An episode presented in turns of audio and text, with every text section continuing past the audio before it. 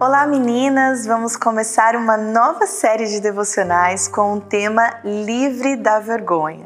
E para essa série estou seguindo o livro Livre da Vergonha da Christine Kane, que eu indico para vocês. Se você conhece alguém que precisa viver na liberdade que Cristo nos chamou a viver, eu te convido então a compartilhar este vídeo com essa pessoa. E para começarmos, eu gostaria de explicar um pouquinho para vocês o que a vergonha nos faz. A vergonha faz com que nos sentamos pequenas, imperfeitas, que não somos suficientemente boas. A vergonha é um medo de ser indigna que afeta negativamente nosso relacionamento com Deus, com nós mesmas e também com os outros. Se você luta contra o medo de não ser boa o bastante, tem medo de deixar que o seu verdadeiro eu seja visto e conhecido, uma pessoa que luta por aprovação, tentando mostrar que você é valiosa e digna de ser amada. Que tal, através dessa série, você quebrar o poder da vergonha em sua vida? Vamos juntas nessa caminhada. Eu gostaria então de compartilhar com vocês o texto bíblico que se encontra em Gênesis capítulo 2, versículo 16 até o 17, que diz assim: E o Senhor Deus ordenou ao homem Coma livremente de qualquer árvore do jardim, mas não coma da árvore do conhecimento do bem e do mal, porque no dia em que dela comer, certamente você morrerá. Você provavelmente está familiarizada com essa história, mas leve em consideração este versículo muito importante que vem um pouco mais à frente, que é o versículo 25 e diz assim: o homem e sua mulher viviam nus e não sentiam vergonha. Por que Deus mencionou que Adão e Eva não se envergonhavam? Ele com certeza deve ter tido uma razão. Afinal, ele tinha opções, ele poderia ter nos dito o que eles sentiam. O homem e sua mulher estavam nus e sentiam amor. Ah, o homem e a mulher estavam nus e sentiam alegria, ou paz, ou gratidão. Mas o que Deus disse foi que eles estavam nus e não se envergonhavam.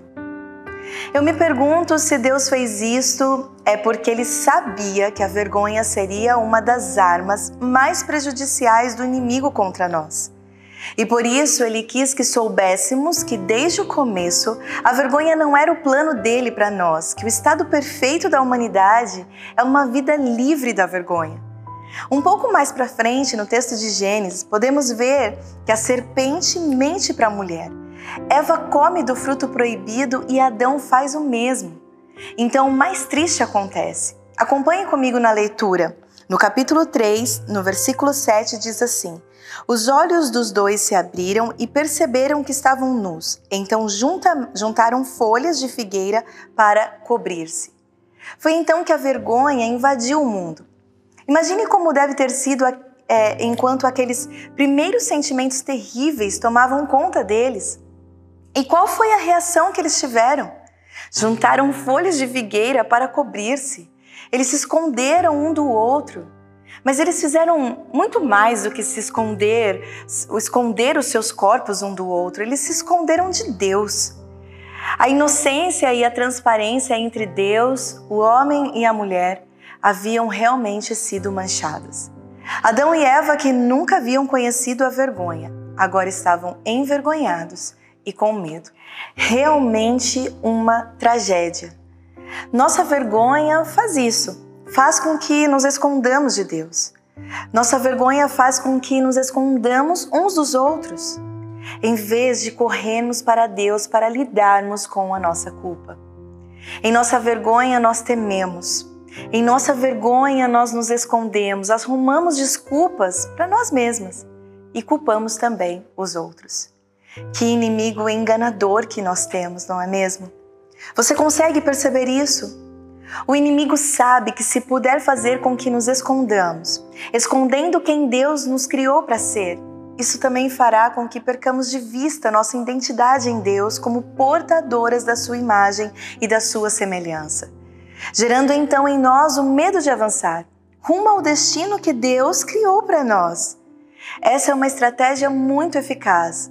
Satanás ele começou a usar a vergonha naquele dia com Adão e Eva e continua a usá-la até hoje. Agora, eu quero que você reflita comigo.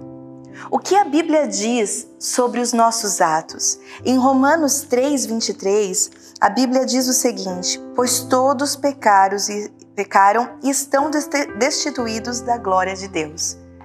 E o que a Bíblia diz em quem nós somos, também em Salmos 139, versículo 14, diz assim: Eu te louvo porque me fizeste de um modo especial e admirável.